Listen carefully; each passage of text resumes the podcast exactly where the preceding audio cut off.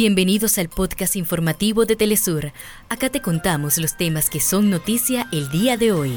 Comenzamos.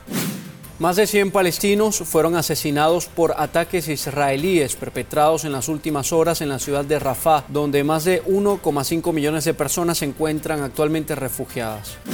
En El Salvador, partidos opositores se retiran del escrutinio final de las elecciones legislativas tras denunciar numerosas irregularidades propiciadas por el oficialismo. Con desfiles, comparsas y actos culturales, América Latina y el Caribe celebran los carnavales 2024. Hasta acá nuestros titulares.